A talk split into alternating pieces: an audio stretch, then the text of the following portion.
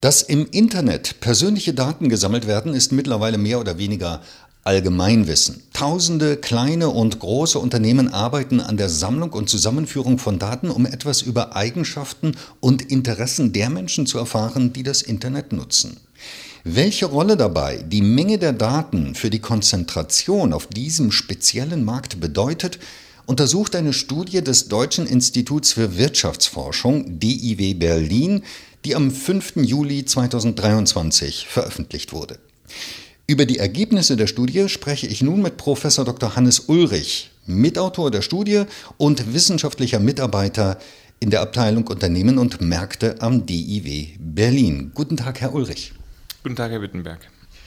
Herr Ulrich, in den letzten 25 Jahren ist ein Markt für personalisierte Werbung im Internet entstanden, der auf Tracking von Nutzern und Nutzerinnen und der Verwendung von und der Verwendung von Identifikatoren basiert.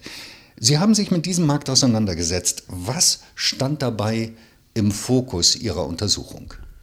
Ja, im Grunde war die Motivation für unsere Studie zu verstehen, ähm, welche Rolle die Verknüpfung von Daten für den Wettbewerb bedeuten kann und insbesondere, ob die Verknüpfung von Daten aus verschiedenen Quellen, zum Beispiel im Internet, aber möglicherweise auch aus anderen Quellen, zu den in der Vergangenheit beobachteten Monopolisierungstendenzen beigetragen haben konnte.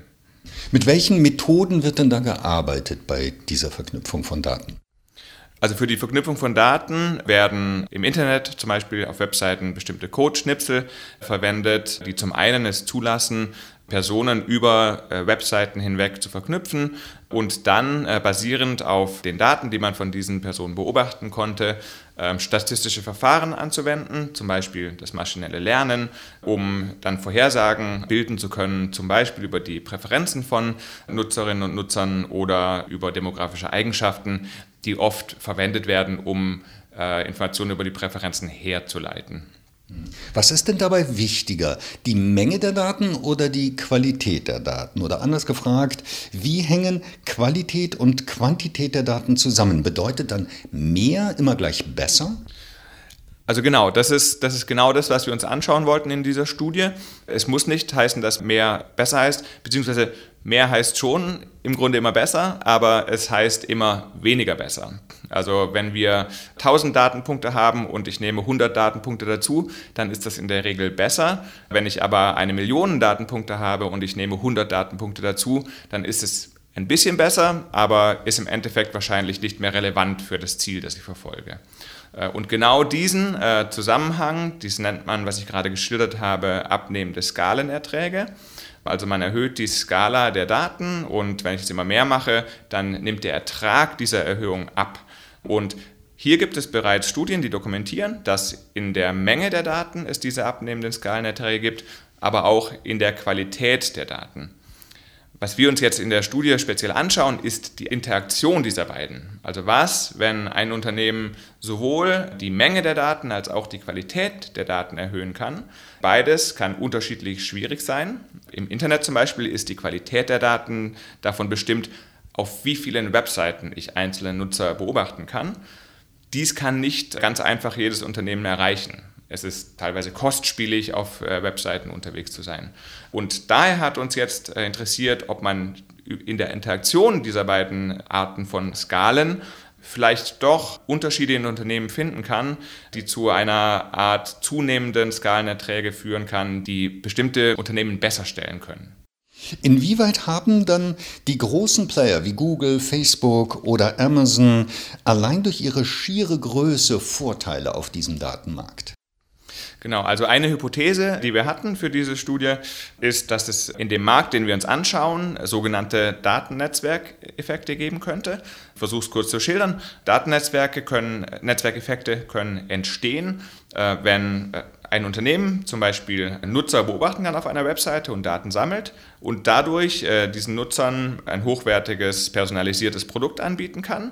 Dafür ist dann ein Nutzer bereit, mehr Zeit dafür zu verbringen, vielleicht mehr Geld zu bezahlen. Dieses Geld geht an das Unternehmen, das die Webseite veröffentlicht und ein Teil davon geht an das datensammelnde Unternehmen wie Google, das bei der Personalisierung des Produktes oder bei der Personalisierung von Werbung unterstützt. Da es jetzt mehr Geld gibt, erhöht sich die Qualität des Inhalts dieser Webseite und Nutzer sind mehr willens, diese Webseite zu besuchen. Dadurch können wiederum mehr Daten gesammelt werden über Nutzer und Dadurch kann die Werbung wieder oder können Produkte wieder besser personalisiert werden und dann schließt, äh, schließt sich der Kreis. Ähm, das heißt, wenn ich einmal in diesem Kreis drinnen bin, dann ist es für andere Unternehmen sehr, sehr schwer, dieses Unternehmen in der Qualität der Personalisierung einzuholen. Herr Ulrich, welche Bedeutung haben denn KI-unterstützte Programme für das Sammeln persönlicher Daten? ChatGTP ist jetzt überall in den Medien und äh, wird überall darüber gesprochen und ist auf dem Vormarsch. Was bedeutet das für diesen Punkt, den Sie untersucht haben?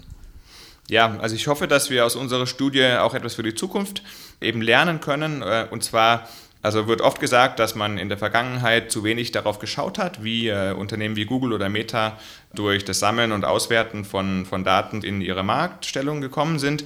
Und jetzt mit der immer stärkeren Verbreitung von großen Sprachmodellen, die in ChatGPT zur Anwendung kommen, denke ich, haben wir wieder ein ähnliches Moment, wo äh, wieder große Unternehmen wie Microsoft, Google, und wenige andere äh, diese Modelle entwickeln und sehr schnell auf den Markt bringen. Nun wissen wir, dass diese Modelle besser werden, wenn man mehr und bessere Daten hat. Äh, und hier bedeuten bessere Daten unter anderem auch, dass ähm, der Output, die Ergebnisse, also was ChatGPT zu uns sagt, von Menschen validiert wird. Und diese Unternehmen haben jetzt natürlich mit der Veröffentlichung dieser Modelle von Millionen von Nutzern diese Validierungsdaten, weil wenn ich in ChatGPT etwas eintippe und damit interagiere, dann kann OpenAI, die mit Microsoft zusammenarbeiten, ihr Modell verbessern, weil sie sehen, ah, das hat mir gefallen, ah, da habe ich weitergemacht oder nicht. Das heißt, hier werden ständig Daten gesammelt. Ein anderes Unternehmen, das jetzt mit dem neuen Sprachmodell auf den Markt käme, hätte hier schon einen riesen Nachteil. Hm, also OpenAI hat einen großen Vorteil. Genauso baut Microsoft genau diese Produkte in seine Office-Produkte zum Beispiel ein, in sein Betriebssystem. Wenn wir mit Word interagieren, äh, können darüber Daten gesammelt werden, ähm, wo äh, Sprachmodelle zur Anwendung kommen. Und so können diese Produkte verbessert verbessert werden. Und jetzt kann man sich vorstellen, wenn ich ein kleines Startup bin, das in Berlin sitzt und Office-Anwendungen vielleicht neu auf den Markt bringen will, die haben diesen Qualitätsvorsprung basierend auf der Nutzung von Daten erstmal gar nicht. Sollte der Datenmarkt reguliert werden und wenn ja, wie? Ja, also es gibt ja schon einige Regulierungen, die auf dem Weg sind, zum Beispiel der Europäische Digital Markets Act oder jetzt gerade beschlossen der Europäische Data Act. Äh, es gibt auch den DSA, den Digital Service Act, also mehrere Gesetze, die jetzt alle beschlossen oder in, in der Beschließung sind. Und in zumindest zwei davon ist vorgesehen, dass große Unternehmen oder auch Unternehmen allgemein ihre Daten mit äh, Wettbewerbern, aber auch mit anderen Unternehmen und mit Endnutzerinnen und Nutzern äh, teilen sollen. Und genau dieses Datenteilen kann es eben ermöglichen, Unternehmen, die gar keine Chance haben, diese Daten zu sammeln, weil sie keinen Zugriff über ihre Plattformen auf Nutzer und Nutzerinnen haben, doch äh, in Konkurrenz zu treten, Innovationen zu betreiben und neue Produkte und neue Märkte zu erschließen. Von daher kann eine Regulierung, die das Datenteilen ähm, erwirkt, denke ich, durchaus zu mehr Wettbewerb, zu mehr Innovationen und auch zu einer höheren Konsumentenwohlfahrt äh, führen. Die, äh, die tatsächliche Durchsetzung, äh, das würde eine offene Frage bleiben. Herr Ulrich, sehr interessant. Ich danke Ihnen für das Gespräch. Ich danke Ihnen, Herr Wittenberg.